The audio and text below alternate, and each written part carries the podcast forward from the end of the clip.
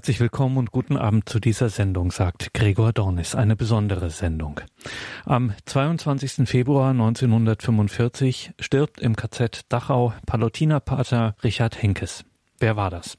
So viel sei jetzt schon verraten, man nannte ihn bald Märtyrer der Nächstenliebe. Papst Franziskus hat das Martyrium nun auch ganz offiziell anerkannt. Wir erwarten in diesem Jahr die Seligsprechung von Pater Richard Henkes. Die Weginitiative Glaube hat Zukunft. Eine Gruppe engagierter Christinnen und Christen in Fallenda bei Koblenz hat sich mit Pater Hubert Lenz die Frage gestellt, welche Botschaft haben Leben und Tod von Pater Henkes für Christsein und Kirche für heute? Eine ganze Menge. Das kann man in dem Themenheft mit allen Konsequenzen Pater Richard Henkes Wahrheit und Menschenwürde, Freiheit und Vertrauen nachlesen. Sieben Themenkreise und diese sieben Themenkreise, die werden wir hier auch in Sendungen während der Fastenzeit und dann in der Osteroktav anschauen. Dabei Palutiner Pater Richard Henkes begegnen in seiner Zeit, aber auch und gerade im Hier und Jetzt und haben da die Möglichkeit, unseren Glauben, unser Leben mit Gott davon inspirieren zu lassen. Und jetzt sind wir sehr gespannt und schalten nach Fallenda zu Pater Hubert Lenz und dem Team der Weginitiative Glaube hat Zukunft. Ein herzlicher Gruß aus Fallenda, hier in der Nähe von Koblenz. Wir sind hier in der Weginitiative Glaube hat Zukunft. Das ist ein Teil der Philosophisch-Theologischen Hochschule. Und ich freue mich, dass wir Ihnen Pater Richard Henkes, der im Laufe dieses Jahres selig gesprochen wird, ein wenig vorstellen können. Ich bin nicht allein, mit mir sind zwei andere. Ja, mein Name ist Andrea Windisch. Ich bin seit vielen Jahren in vielfältiger Weise ehrenamtliche Mitarbeiterin hier an der Weginitiative. Und ja, Pater Henkes finde ich spannend. Ich habe mich jetzt seit etwa anderthalb Jahren, fast zwei, mit ihm beschäftigt und muss sagen, ich habe ihn am Anfang eigentlich gar nicht gekannt und habe jetzt gemerkt, dass er eigentlich viel auch mit dem zu tun hat, was mein Leben ausmacht und mir da auch viele Anregungen geben kann. Und das hat mich eigentlich sehr froh gemacht. Mein Name ist Sabrina Ditscheid. Ich bin Studentin hier an der Philosophisch-Theologischen Hochschule in Fallenda. Ähm, ich freue mich, dabei sein zu dürfen, weil wir uns im Studium viel mit der Theorie befassen aber sich mit dem Leben von Richard Henkes auseinanderzusetzen, das ist mehr Praxis. Und ich freue mich einfach darauf, mich tiefer auf diese Praxis einlassen zu dürfen. Ja, vielen Dank. Mir selbst ist es so gegangen, dass ich im Laufe der Jahre, wo ich ihm begegnet bin, eigentlich jedes Mal mehr von ihm innerlich angesprochen wurde und immer mehr auch mir die Frage gestellt hat, habe, was heißen die großen Themen seines Lebens für mein Leben? Aber bevor wir darauf schauen, zunächst einmal ein Blick auf seine Lebensgeschichte, die jetzt Andrea und Sabrina vorstellen werden. Richard Henkes wird 1900 im Westerwald geboren.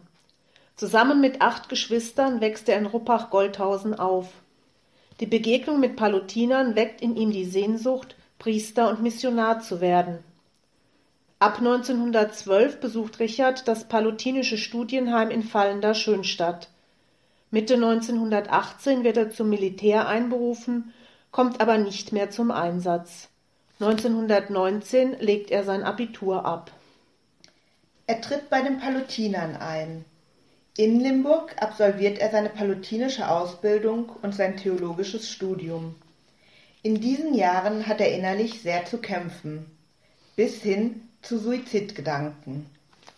Richard Henkes, der hohe Ansprüche an sich selbst stellt, ist bedrückt, dass er die Ideale seiner Jugend nicht aus eigener Kraft erfüllen kann. Dennoch geht er, im Vertrauen auf seine Berufung durch Gott, den begonnenen Weg weiter. Am 6. Juni 1925 empfängt er in Limburg die Priesterweihe. Er wird ein begeisterter Lehrer, wirkt zunächst in Fallender und am Niederrhein, bevor er 1931 in den Schuldienst nach Schlesien versetzt wird. Die weltanschauliche Auseinandersetzung mit dem Nationalsozialismus, der 1933 in Deutschland an die Macht kommt, wird schnell zu seiner zweiten großen Berufung. In der Schule, in zahlreichen Exerzitien und Exerzitienkursen und in seinen Predigten setzt sich Pater Henkes unerschrocken und unmissverständlich für die Würde eines jeden Menschen ein. Bald wird er angeklagt. Der Verurteilung ergeht er nur durch das 1938 nach dem Anschluss Österreichs erlassene Amnestiegesetz. Die Palutiner nehmen den gefährdeten Mitbruder daraufhin aus dem Schuldienst. Pater Henkes arbeitet jetzt als Jugendseelsorger, Exerzitienmeister und ab 1941 als Pfarrverwalter in Strandorf im heutigen Tschechien. Zu seiner Pfarrei gehören Deutsche und Tschechen, deren Verhältnis zueinander sehr angespannt ist.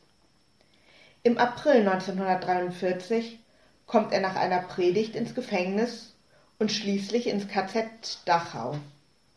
Als Häftling Nummer 49642 muss er dort an verschiedenen Einsatzstellen Zwangsarbeit leisten.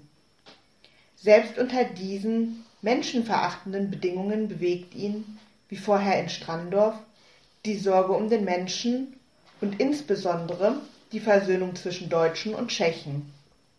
Auch hier im KZ setzt Pater Henkes das bereits in seiner Pfarrei begonnene Erlernen der tschechischen Sprache fort. Behilflich ist ihm dabei der spätere Prager Erzbischof Josef Kardinal Beran. Ende 1944 bricht in Dachau eine große Typhusepidemie aus. Davon ist auch Block 17 betroffen, in dem Pater Henkes als Kantinenwirt und heimlicher Seelsorger arbeitet. Als der Block wegen der Ansteckungsgefahr unter Quarantäne gestellt wird, lässt er sich freiwillig mit einschließen, um den Kranken menschlich und geistlich beizustehen. Nach etwa zehn Wochen infiziert sich Richard Henkes. Er stirbt mit 44 Jahren am 22. Februar 1945. Immer wieder musste Pater Henkes in seinem Leben erfahren, dass seine Vorhaben, seine Pläne, das, was er sich vorstellte, durchkreuzt wurde. Äußerlich lief vieles anders, als er dachte. Äußerlich könnte man sagen, er war gefangen. Und doch blieb er innerlich frei. Sein Vertrauen in Gottes Liebe und Nähe machten ihn fähig, mit allen Konsequenzen dem Ruf Gottes zu folgen und sich selbst in Freiheit zu verschenken. Und ich glaube, das ist der rote Faden seines Lebens. Das Vertrauen, dass Gott gegenwärtig ist und dass Gott ihn ruft und dass er bereit war,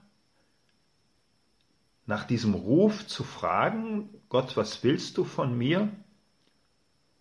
Und sich dann auch darauf einzulassen, nicht abzuwägen und geht das oder geht das nicht, sondern Gott, wenn du da bist, dann kann ich mich darauf einlassen. Gott, wenn du mich liebst und rufst, dann kann ich dir vertrauen und deinem Willen folgen. In den fast zwei Jahren im KZ hat Richard Henkes, das ist sicher überliefert, täglich ein Gebet gesprochen, das uns von Pater Rupert Meyer überliefert ist. Dort heißt es in den ersten Zeilen, Herr, wie du willst, soll mir geschehen. Und wie du willst, so will ich gehen. Hilf, deinen Willen nur verstehen. Ich denke, das ist wie eine Überschrift oder sozusagen das Wasserzeichen für das Leben von Pater Henkes. Wie du willst, soll mir geschehen. Und wie du willst, so will ich gehen. Hilf, hilf mir deinen Willen nur verstehen. Denke, es ist jetzt gut, wenn wir so einen kleinen Blick auf das Leben auf die großen Linien seines Lebens geworfen haben, das einfach noch ein wenig nachklingen zu lassen bei etwas Musik und dann etwas näher über dieses Leben ins Gespräch zu kommen.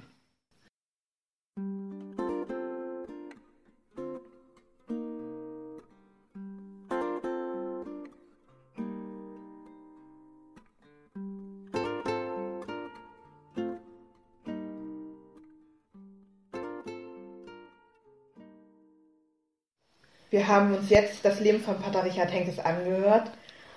Aber für mich stellt sich jetzt die Frage, war es richtig, dass Richard Henkes sich mit in den Zellenblock 17 hat einschließen lassen? Weil in verschiedenen Quellen hört man einfach, dass er eigentlich noch so viele Pläne hatte. Und er hat ja auch die tschechische Sprache gelernt. Ähm, er hatte Pläne, wieder zurückzugehen nach Strandorf und äh, die Pfarrei wieder neu aufzubauen, sich da auch wieder für die äh, Gemeinschaft von Tschechen und Deutschen einzusetzen. Und wie kann das jetzt zusammenpassen, dass er sich jetzt mit einschließen lässt? Und jeder kann sich ja denken, Typhus ist ansteckend. Der Gedanke sterben muss ihm doch bei dem Gedanken vorher schon gekommen sein. Also Zunächst mal hat er schon gehofft, dass er es überlebt, denn er hat sich impfen lassen, bevor er in die Baracke mit reinging. Und ja, er ließ sich aber darauf ein. Ich glaube auch, dass für ihn nicht die Frage war richtig oder falsch, sondern es war jetzt das, was für ihn dran war. Und ich kann mir vorstellen, dass er da schon mit, ich sag mal, Gottvertrauen dran gegangen ist und vielleicht auch in der Hoffnung oder sicher auch in der Hoffnung, dass es nicht unbedingt das Todesurteil ist. Aber wenn ich so auf sein Leben schaue, glaube ich einfach, dass richtig oder falsch nicht das ist, wonach er geguckt hat, jedenfalls wenn es hier um die Pflege von kranken und bedürftigen Menschen gegangen ist. Und ich habe den Eindruck, dass er im Laufe seines Lebens immer wieder sich bemüht hat, zu hören. Er schreibt das schon in frühen Jahren mal, ich will hören, horchen, horchen, was willst du Gott von mir? Und er hat ja manchmal in seinem Leben andere Wege gehen müssen und er hat sich immer wieder auf die neue Situation eingestellt und blieb dann nicht irgendwo in Ärger oder Bitterkeit äh, stecken. Der Wechsel hier von Westerwald und Rhein nach Schlesien war für ihn kein leichter Schritt, der von seinen Oberen, man kann sagen, verlangt wurde. Aber er hat darüber nicht gejammert und geklagt, sondern sich wirklich eingefunden, weil er für sich das Empfinden hatte, da bin ich jetzt gerufen. Und auf die Situation, wohin Gott mich ruft, da will ich mich einlassen. Ich glaube auch, dass das genauso dieser Knackpunkt ist. Du hattest vorhin das Gebet zitiert, Herr, wie du willst, soll mir geschehen. Und ich glaube, dass das genau in dem Moment auch der Maßstab seiner Entscheidung war.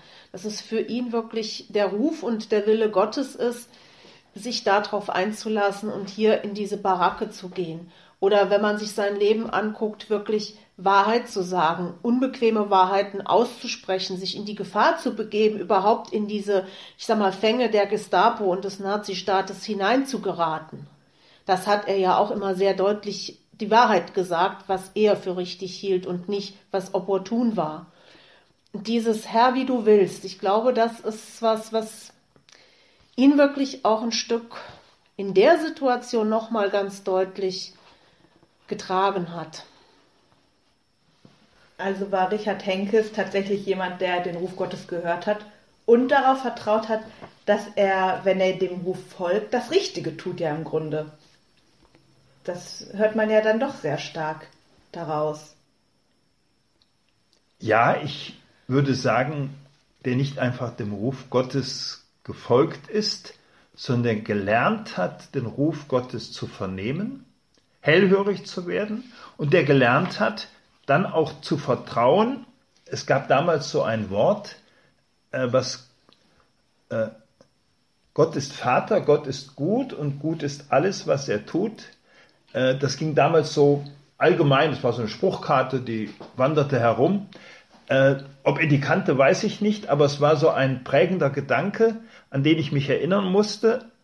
Und ich glaube, dass er einfach, wenn es für ihn deutlich wurde, hier ist Gott, der ruft. Und hier ist Gott, der mich anruft und mich herausruft, aus dem, wo ich stehe, lebe, äh, etwas Bestimmtes zu tun, dass er dann das Vertrauen hatte, und das hat er immer wieder geschrieben.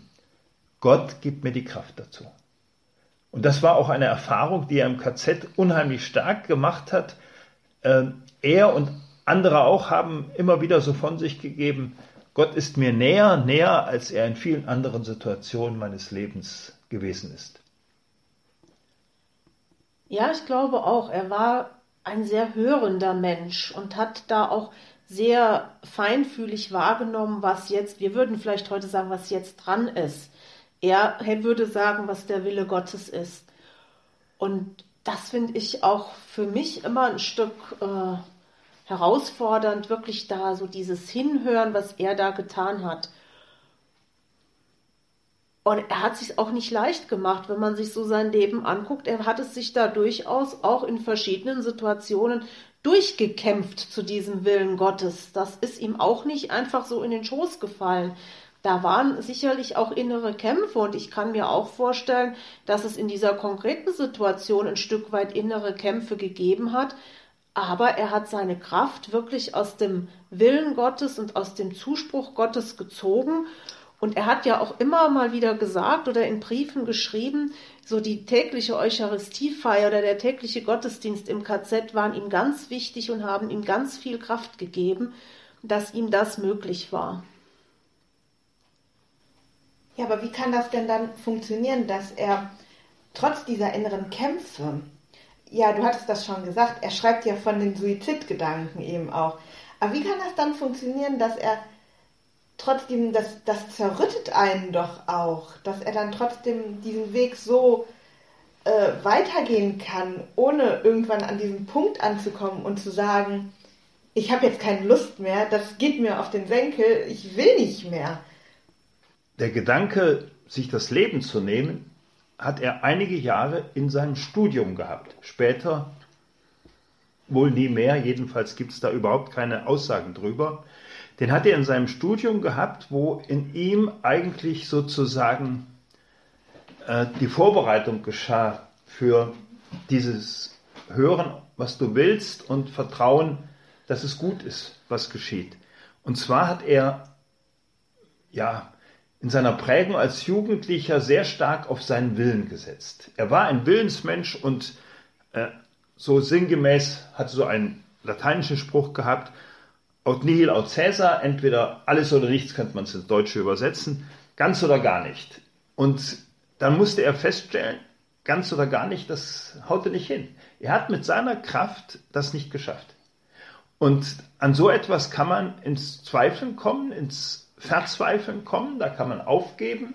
Und da ist in ihm über die Jahre hin, das war nicht so ein Umlegen eines Schalters so innerhalb von äh, zwei Stunden oder zwei Tagen oder zwei Wochen, das war über mehrere Jahre hin, dass in ihm wirklich es reifte, nicht mein Wollen ist entscheidend, sondern ich möchte lernen, dir Gott zu vertrauen und mich auf das einzulassen, das zu wagen, mich da hineinzubegeben, wozu du mich rufst.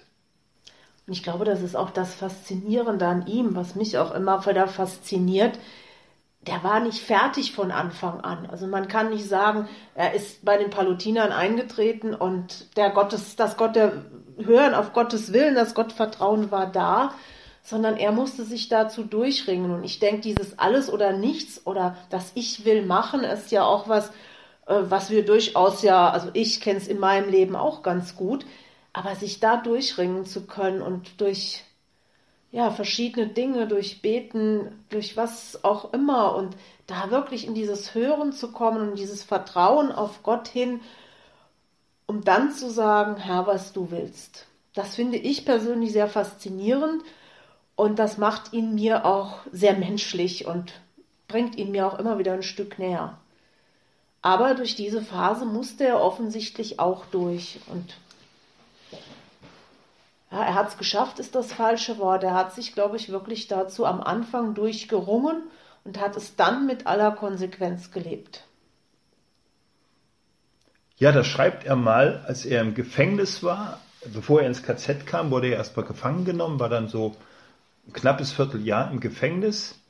Äh, und da schreibt er, ich will mich einlassen auf das, was kommt. Anfangs habe ich um meine Freiheit gebetet, heißt es in einem Brief, den er äh, so nach sechs Wochen schreibt. Äh, aber dann habe ich angefangen, Deo gratias zu sagen, also Gott sei Dank auf Deutsch, ich stimme zu. Also nicht, ist es so toll hier im Gefängnis, äh, sondern ich sage mein Ja-Wort dazu und auch wenn es ins Lager kommen sollte, will ich das auch sagen. Ähm, und ich will es machen, wie ich es bisher schon machte und wie ich gepredigt habe. Und ich will auch leben, was ich gepredigt habe. Das sagt er auch, will das selbst auch umsetzen. Ähm, das heißt nämlich, ich möchte einfach das Vertrauen haben, Gott ist da und Gott ist gut. Neben dem Vertrauen ist es ja auch eine ganz gewaltige Portion Mut, die dazu gehört, oder nicht? So. Den hat er, glaube ich, von seinem ganzen Typ her erstmal rein menschlich gehabt und der wurde natürlich, je mehr er vertraute, umso größer wurde der Mut. Ich glaube, wenn ich in der Nähe eines Menschen bin, der mir vertraut, dem ich vertraue, dann wächst auch in mir Mut. Mehr Mut, als wenn ich mich allein fühle. So kenne ich's. Also ich glaube, das war für ihn auch, ich glaube vom Charakter her tatsächlich schon, wie du sagtest, dass er kein Angsthase war, aber wirklich auch der Mut wächst und der Mut auch in Gemeinschaft wächst. Und auch Gemeinschaft war ihm ja grundsätzlich sehr wichtig. Und das äh, merkte er auch immer wieder, auch im KZ, wo man ja auch ein Stück, jedenfalls im Priesterblock, ein Stück Gemeinschaft gelebt hat, äh, was er auch immer wieder sagt, sei es die gemeinsame Eucharistiefeier, aber auch so gemeinsame Gebets- und Andachtsstunden. Und aus der Gemeinschaft und auch wieder aus dem Vertrauen auf Gott wächst dann auch der Mut, Dinge zu tun, die menschlich vielleicht wirklich unmöglich klingen.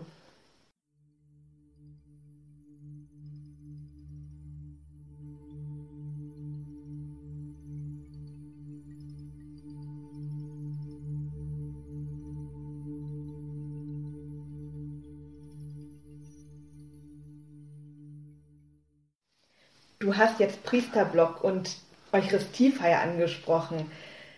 Äh, aber wie hat das denn in einem KZ funktioniert? Das war in Dachau tatsächlich für die Priester ein Stück eine Sondersituation. Das KZ an sich war ja von der Idee her wirklich auf Entmenschlichung ausgerichtet. Da war eigentlich nichts von Gemeinschaft und Ähnlichem. Und es war sehr menschenunwürdig von der ganzen äh, Organisation her, was man schon sah, wenn man ankam, nackt ausgezogen, man wurde äh, über einen Platz äh, gejagt, fast bekam Kleidung, die einem auch nicht richtig passte. Für die Priester war tatsächlich in Dachau insoweit eine Sondersituation gegeben, als zumindest die deutschen Priester in einem Block zusammen waren und dort wohnten und dort auch die Erlaubnis hatten, über den Papst damals ein, äh, täglich die Eucharistie zu feiern was sie dann auch gemacht haben. Das war eine Sondersituation tatsächlich für die deutschen Priester. Das war ausländischen Priestern zum Beispiel nicht erlaubt. Dann hätte ich die Frage, ja, aber nur die, galt das nur für die Priester, dass die Messe feiern durften? Oder wie war das? Es gab ja bestimmt auch noch den einen oder anderen Christen, der auch im KZ gefangen war. Da muss man unterscheiden. Am Anfang war das, was Rom mit dem Dritten Reich ausgehandelt hatte, dass die Priester von den verschiedenen Konzentrationslagern zusammengenommen wurden, ähm, war da nur Priester. In den letzten anderthalb Jahren, vor allem im allerletzten Jahr, äh, so also etwa zwölf Monate vor der Befreiung, da war es immer mehr möglich, dass andere Leute auch da zu der Kapelle gehen konnten und da waren. Man weiß auch von Leuten, die einfach dann, wenn die Messe war, die war morgens sozusagen vor dem Aufstehen, also vor dem allgemeinen Tagesbeginn, ähm, dass da immer wieder Menschen sich in der Nähe dieses Raumes, wo die Kapelle untergebracht war, dass sie sich da aufhielten, weil ihnen das einfach auch sehr wichtig war. Aber am Anfang durften nur, durften auch nur Deutsche Äh, die letzten zweieinhalb Jahre durften die polnischen Priester nicht mehr da wohnen, sondern äh, waren nur deutsche Priester. Aber denen war es wichtig oder Deutsche und andere Länder, aber nicht die Polen. Die wurden ja besonders schlimm verfolgt. Und wie war das dann mit der Eucharistie, der Heiligen Kommunion? Haben die überhaupt die Möglichkeit gehabt, zur Kommunion gehen zu können? Ja, das sind so zwei Dinge. Das eine ist, äh, es gab die Möglichkeit, offiziell äh, die Hostien hineinzubekommen. Es wurden dann aber auch noch andere reingeschmuggelt. Also die polnischen Priester brauchten pro Woche äh, über 700 Hostien. Das ist so überliefert. Und das, die Nazis waren grausam und unmenschlich. Die Messe musste in 25 Minuten, äh, jetzt sage ich mal, äh, runtergelesen sein, hätten die gesagt, äh, gefeiert sein, würde ich sagen. Äh, und da war es eigentlich gar nicht möglich, wenn da 200, 300 Priester zur Kommunion gehen wollten, noch Kommunion mit auszuteilen. Und da haben die Priester mit viel Fantasie Folgendes gemacht, dass jeder beim Betreten der Kirche die Kommunion auf die Hand sich nahm, die in der Hand behielt und äh, der Priester, der äh, der Zelebrant war, es gab ja keine Konzelebration, der Priester, der die Eucharistie feierte, der hatte immer die Absicht, die Intention, alle diese Hostien mit zu konsekrieren. Äh, und dann haben die kommuniziert. Das war für mich etwas so Geschicktes, wo ich da schmunzeln muss und denke, äh, die Nazis versuchten, das, äh, die in Bedrängnis zu bringen und die hatten Fantasie genug, um das zu lösen. Aber es gehört ja auch jetzt eine riesige Portion Nächstenliebe dazu. Die Priester, die haben zwar für sich ihre Messe gefeiert, aber die Kommunion auch nach draußen zu bringen, so wie es Richard Henkes ja auch gemacht hat, das war ja doch nicht ganz ohne, könnte ich mir dann vorstellen. Ja, das war, glaube ich, die Herausforderung. Die Priester waren für sich in einem Block auch ein Stück abgeschirmt und die Nazis versuchten sie möglichst viel abzuschirmen. Aber jetzt beim Pater Henkes selbst, aber nicht nur bei ihm, da gab es viele, viele andere Beispiele, war es eine große Sehnsucht, den Menschen beizustehen, die dort ins KZ kamen ähm, und denen zum Beispiel die Kommunion zu bringen, heimlich, das war mit unter Strafe gestellt, ähm, denen das Bußsakrament zu spenden, was auch unter Strafe gestellt war. Ähm, das geschah alles irgendwo so ein Stück heimlich. Darum heißt es auch, er war heimlicher Seelsorger in diesem äh, Block nachher mit den äh, Quarantäne, in der Quarantäne drin. Und äh, dann aber grundsätzlich die anderen Menschen im Blick zu haben. Und das ist das, was für mich beim Pater Henkes das Faszinierende ist. Da kann ich mich nur anschließen. Ich glaube, er war jemand, der wirklich diese Nächstenliebe für sich auch im Blick hatte.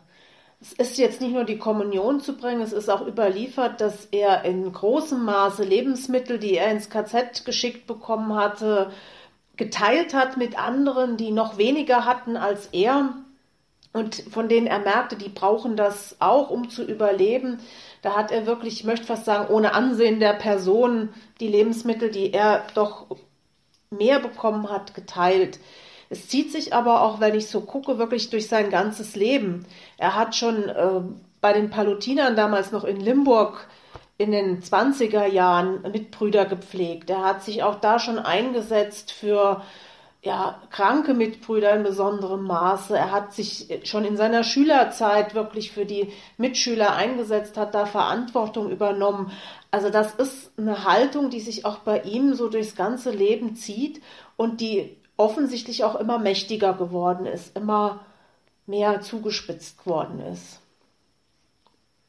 Ja, und ich denke, die Eucharistiefeier ist ja die liebende Hingabe Jesu an uns Menschen. Und zwar an Gute wie Böse. Und das, was er getan hat, dann gegenüber den Mithäftlingen in dem Typhusblock, das war die liebende Hingabe, wie Jesus sie uns vorgelebt hat und wie Jesus uns dazu die Kraft verheißen hat. Macht es so wie ich, ähm, wo er aus dieser Kraft heraus eigentlich ja so was Ähnliches getan hat. Ich habe ein Kreuz, was die Fußwaschung darstellt Und ich muss oft daran denken, dass der Pater Henkes eigentlich so ein Stück genau das gelebt hat. Jesu Fußwaschung in der Haltung im Dienst zu den Menschen zu bringen. Ja, ich bin euch jetzt wirklich dankbar, dass ihr mir so viel über den Pater Richard Henkes erzählt habt, auch nicht einfach oberflächlich wart, dass ihr auch sehr in sein Inneres, mir eigentlich sein Inneres so ein bisschen offenbart habt. Und ich bin wirklich froh darum. Jetzt weiß ich auch, warum mir seine Lebensgeschichte schon vorher sehr nahe ging und sie mich auch fasziniert hat. Ihr habt mir jetzt einfach wirklich schön, ihr habt mir ihn einfach wirklich schön erklären können. Dafür bin ich euch jetzt wirklich sehr, sehr dankbar. Ich bin ganz ehrlich, nachdem ich das jetzt alles gehört habe, ich würde ja gerne mal ein Gespräch mit Pater Richard Henkes machen. Ich finde das schade, dass er tot ist, aber was er vielleicht noch zu erzählen hätte, das wäre doch jetzt wirklich spannend zu wissen. Man wird neugierig, ne? Ziemlich, ziemlich. Ja, die Sendung ist für heute bald dem Ende entgegengehend. Besteht ja mal die Möglichkeit anzurufen und Fragen zu stellen. Aber die Sendung wird fortgesetzt in einer Sendereihe über sieben Themen. Wir werden in dieser Kombination auch nochmal zusammen sein. Und bei diesen sieben Themen, dazu gibt es ein Heft, sozusagen als Begleitheft für diese äh, Sendereihe. Äh, ein Begleitheft, wo man einfach sich ein bisschen auch mit Gebet, mit Bildern, äh, mit Texten von Richard Henkes dazu befassen kann. Themen sind so wie die Wahrheit sagen oder über das Thema Vertrauen oder das Thema Leidenschaft für das Evangelium, Leidenschaft für den Menschen, aber auch das Themen wie frei und doch nicht frei oder nicht frei und doch frei bis hin zum Thema Versöhnung und was hat das heute für uns als Kirche zu bedeuten. Aber lassen Sie sich davon überraschen, wer daran Interesse hat. Ich nenne zwei Kontaktmöglichkeiten, wo man dieses Heft gerne bestellen kann. www glaube-hat-zukunft.de und dann diesen Slash, den Querstrich Henkes. Da findet man alle näheren Angaben. Oder Sie rufen einfach an 0261 6402 990. Ich sage es nochmal 0261 6402 990 oder schreiben auch einfach eine E-Mail. Die Adresse findet man ja auf der Homepage. Und dann freue ich mich, wenn wir uns bei der nächsten Sitzsendung an dem Donnerstag nach Aschermittwoch wiederhören. Wir verabschieden uns und wünschen Ihnen von Herzen alles Gute.